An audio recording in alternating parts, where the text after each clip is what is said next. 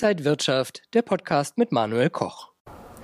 An der Börse geht es nicht nur um die richtige Strategie, sondern auch um mentale Stärke. Was man da alles beachten muss, das bespreche ich jetzt mit Max Winke, XTB Marktanalyst. Herzlich willkommen hier an der Frankfurter Börse.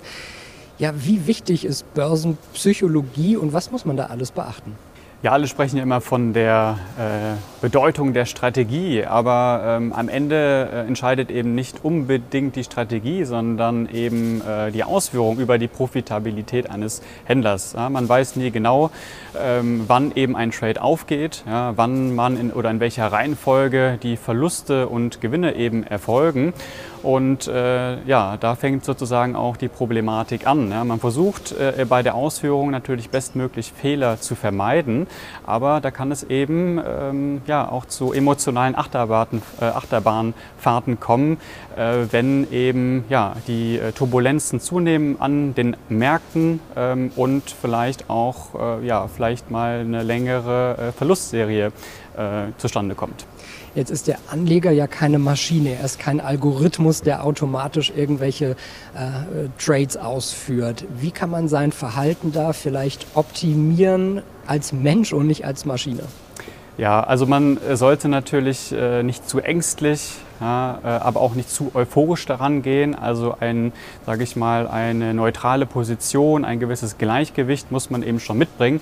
Und am Ende soll man sich äh, das ähm, Traden natürlich auch so leicht wie möglich machen. Ähm, am Ende hängt alles von der Ausführung ab. Und ähm, da gibt es natürlich eine Menge Möglichkeiten, ähm, wie man sozusagen sein eigenes äh, Verhalten analysieren kann und wie man dann eben auch seine ja, Handelsskills verbessern kann. Kannst du vielleicht mal ein Beispiel geben, was man vielleicht nicht machen sollte? Denn ich kann mir vorstellen, mit ein paar wenigen Trades kann man sein Depot auch schon in Gefahr bringen. Ganz genau. Ähm, ja, vielleicht Thema Verlustaversion. Äh, damit kann man ganz gut anfangen. Und zwar ist es so, dass viele Anleger äh, immer wieder sich sozusagen äh, dazu zwingen, Verluste zu vermeiden. Ja, das ist schon mal, denke ich, ein großer Fehler, weil äh, Verluste akzeptieren, das gehört eben an der Börse dazu. Und ähm, viele kennen das äh, sicherlich, insbesondere vielleicht auch äh, bei den Anfängen, dass man ähm, immer wieder mal mehr Risiken eingeht, ne? dass man einem Trade mehr Spielraum gibt, vielleicht den Stop-Loss irgendwie nachträglich nochmal anpasst. Man kauft in den fallenden Markt rein, man erhöht die Position und wenn man vielleicht auch mal einen großen Verlust realisiert hat oder das vielleicht nicht so gut läuft, dann erhöht man die Positionsgrößen, ja, ohne wirklich nachzudenken und man denkt, man wäre vielleicht irgendwie schlauer als der Markt. Ja.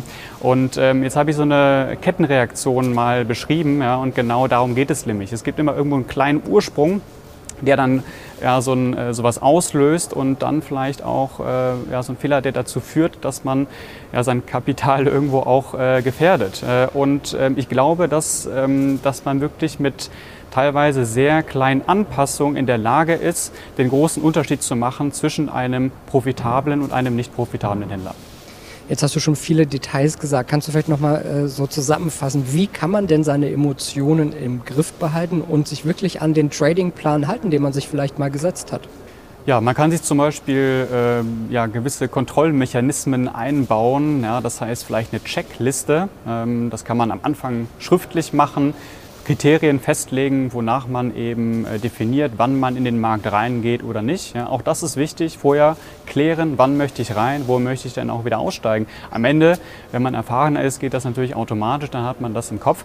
Ähm, aber mit sowas kann man eben, äh, denke ich, eine Menge Fehler vermeiden wichtig, oder das finde ich zum Beispiel, das hat mir eine Menge geholfen, nämlich einfach mal ähm, aufschreiben, ja, wie man sich zum Beispiel vor, während oder auch nach einem Trade fühlt. Ja, für manche mag das ein bisschen komisch äh, klingen, aber das ist wie so eine Art Tagebuch, wo man dann eben auch in der Lage ist, zu schauen, wo liegen die Stärken und Schwächen ja, und wie wir gerade besprochen haben, da kommt man eben vielleicht zu diesem ursprünglichen Problem näher hin ja, und so kann man das dann äh, auch äh, deutlich leichter beheben. Ähm, Verluste vermeiden, ähm, ja, ist schön, aber das gehört eben dazu. Man kann nicht immer gewinnen. Eine Trefferquote von 50 Prozent wäre mit einem richtigen Chance-Risiko-Verhältnis vollkommen akzeptabel. Da kann man sehr, sehr profitabel mit sein. Und ähm, wichtig wäre mir, ähm, dass man äh, auch nicht zu sehr auf das Geld achtet. Ja? Also äh, am Ende geht es immer um den Prozess, der dahinter steckt. Ja? Das heißt, egal ob ich jetzt mit 1000 oder mit 100.000 Euro handle, am Ende geht es immer um Verhältnisse, ja? nicht um die nominale Veränderung. Und sich dessen stärker bewusst zu werden, das kann eben auch ähm, ja, so einen gewissen Druck lösen und ähm, ja, einem dabei helfen, ja, die Reise eben äh, fortzusetzen. Sagt Max Winke, Marktanalyst bei XTB. Vielen Dank für diese Einblicke in die Börsenpsychologie. Und liebe Zuschauer, ich hoffe, für Sie war was dabei. Äh, überlegen Sie sich nicht nur die Strategie, sondern auch ein bisschen das dahinter, die mentale Stärke. Dankeschön für heute. Bleiben Sie gesund und munter. Alles Gute. Bis zum nächsten Mal. Und wenn euch diese Sendung gefallen hat, dann abonniert gerne den Podcast von Inside Wirtschaft und gebt uns ein Like.